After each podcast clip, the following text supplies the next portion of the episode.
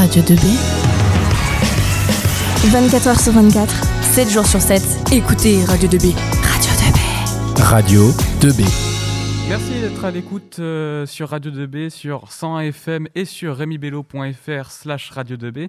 Tout de suite, c'est question d'histoire avec Julie, Anthony, Salomé et Léa. Bonjour à tous et à toutes.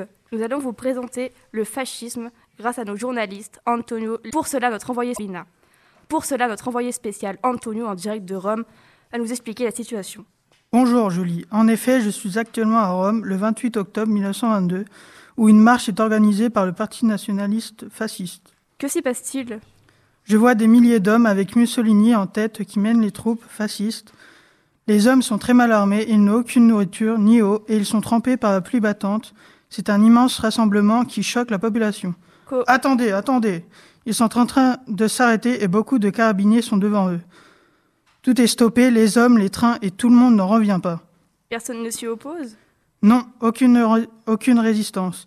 Néanmoins, je vois que Mussolini et quelques dirigeants partent dans le bâtiment de Victor Emmanuel III pour sûrement, pour sûrement discuter et négocier avec lui. Est-ce que la marche a reprise? Non, je ne vois aucun mouvement. Ah si, du bâtiment, tous ces dirigeants sortent du bâtiment tout souriants. Écoutez, Mussolini vient d'annoncer qu'il est, le- qu'il est le nouveau maître et que le roi ainsi que ses dirigeants lui accordent toute leur confiance. La marche sur Rome est un mouvement sans violence où Mussolini n'a pas pris le pouvoir par la force. Nous assistons ici à un grand bouleversement de la politique italienne. Tout à fait, c'est une grande victoire pour Mussolini après la crise d'après-guerre qu'il y a eu deux ans plus tôt avec les grèves dont vous vous rappelez sûrement Julie. Qu'est-ce qu'en pensent les Italiens? Vous pouvez l'entendre de vous-même, les avis divergent, certains hurlent, d'autres pleurent.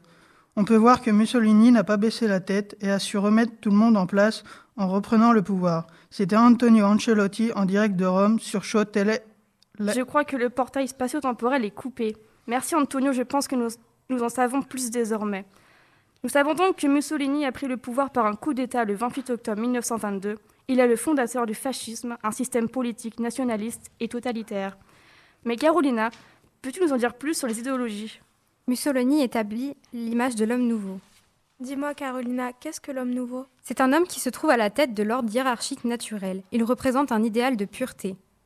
Je comprends mieux, mais tous les hommes font-ils partie de l'ordre hiérarchique? Non, du tout. Il met de côté les handicapés, les homosexuels et les femmes qui ont un rôle de maternité. Ainsi, il met en avant les valeurs traditionnelles de masculinité. En effet, l'homme nouveau doit être fort, c'est-à-dire sportif, athlétique, et savoir se battre pour préparer les conquêtes. Il s'accompagne d'une société nouvelle. Qu'est-ce que la société nouvelle? Cette société repousse l'idéologie démocratique, qui est considérée comme un échec. Il y a également un rejet de la notion d'égalité, comme vu précédemment. La jeunesse est très importante, et est donc embrigadée par l'État pour réaliser la volonté de ce dernier. On peut même comparer ce régime à une religion civile, aux yeux des citoyens, car ils reconnaissent un principe supérieur. On voit aussi que le fascisme se base sur une vision idéalisée du passé, d'où son rejet pour le socialisme ou la démocratie. Mussolini veut donc que le XXe siècle soit le siècle de l'État. Pourquoi parle-t-on du siècle de l'État? On parle de siècle de l'État puisqu'il est le fondateur des institutions, l'autorité et la discipline. Il domine la vie du peuple, mais l'État est également une foi. Il est fidèle à sa parole et il accomplit exactement ce qu'il a promis. En effet, l'État se, situe donc- se situe donc au centre de tout. De ce que j'ai compris, le fascisme met en avant l'homme nouveau et la société nouvelle par l'État central. Mussolini a donc une volonté de faire évoluer la société, mais en s'inspirant du passé. Tout à fait, Julie. Merci de m'avoir invitée. Merci à vous, Carolina. Salomé, dites-nous comment les idéologies se transmettent en Italie.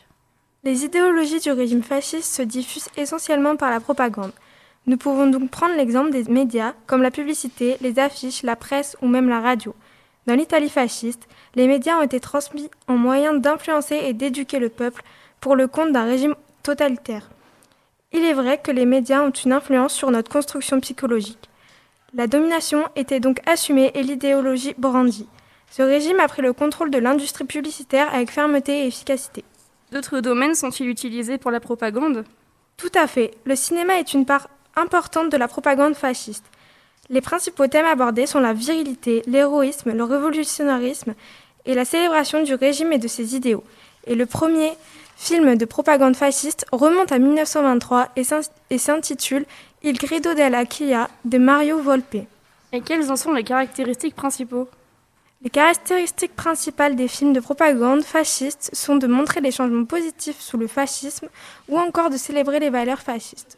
Mais quel est le rapport avec la politique? L'implication de la politique est très importante. Par exemple, le, Festival du cinéma de Venise, créé en 1932, inauguré par Mussolini, est une création directe du, du régime fasciste qui veut promouvoir une culture populaire purement nationaliste et combattre l'influence des, des films américains. Des lois avaient été établies concernant le bon déroulement de la propagande par Klein Miller, qui est membre de l'Institute for Propaganda Analysis. Et sur quoi repose-t-elle? Elle repose sur suggérer la peur et faire ensuite entrevoir la possibilité d'atteindre la sécurité par des actions suggérées, ou par exemple appuyer la force à la propagande pour empêcher les autres idées de s'exprimer. Cependant, lorsque la propagande ne marche pas, le gouvernement utilise la terreur pour remettre en place la population. Je pensais que la propagande reposait aussi essentiellement sur le culte du chef. Pas essentiellement, mais le culte du, du chef a une place importante dans la propagande. En outre, totalitaire consiste dans le régime totalitaire à susciter une glorification et une adulation excessive du dirigeant par une mise en scène et large diffusion média médiatique dans le but d'obtenir le consentement des masses. Comment Mussolini se représente-t-il par ce culte du chef? Mussolini est tantôt représenté en tant que guerrier, tantôt en, en tant qu'homme bourgeois, mais aussi en tenue militaire. Il, présente en effet comme un, il se présente en effet comme un homme puissant, imposant, triomphant et notamment en tant qu'athlète. Il a pour, sous-nom, pour surnom le Duce, qui signifie guide en italien. Quels moyens utilise-t-il pour sa propre propagande? Physique se présentant, utilise les activités physiques se présentant en tant qu'escrimeur ou motocycliste ou en, en tant que cavalier, et s'étant autoproclamé le meilleur sportif d'Italie. De plus, il entretient sa figure de rebelle qui est, là, qui est alimentée par la puissance. C'était très intéressant. Merci Salomé, c'était très intéressant. Cependant, un nouveau flash info vient de nous parvenir. Le député Matteotti vient d'être découvert assassiné. Effectivement, Julie, je suis devant le palais du Parlement le 16 août 1924. Le député Matteotti s'est fait enlever il y a environ deux mois, alors qu'il se rendait au palais du Parlement. Il a été retrouvé roué de coups et poignardé aujourd'hui par des chemises noires. Qu'est-ce que sa disparition a provoqué dans le pays? Sa disparition a provoqué, le 27 juin, des vagues de protestation des députés de l'opposition qui ont décidé de se retirer, durant donc de refuser de siéger. Durant de nombreuses semaines, le gouvernement de Mussolini est sur le point de s'effondrer à cause des vagues d'indignation nationale. Pour remédier à cela, Mussolini a fait un discours pour menacer les députés, une énième fois. Merci beaucoup Léa pour ces informations sur la situation actuelle. Je vous remercie aussi Carolina, Antonio et Salomé, et à vous aussi de nous avoir écoutés. Tu es collégien à Brossolette? Tu es lycéen Rémi Bello. Prends la parole sur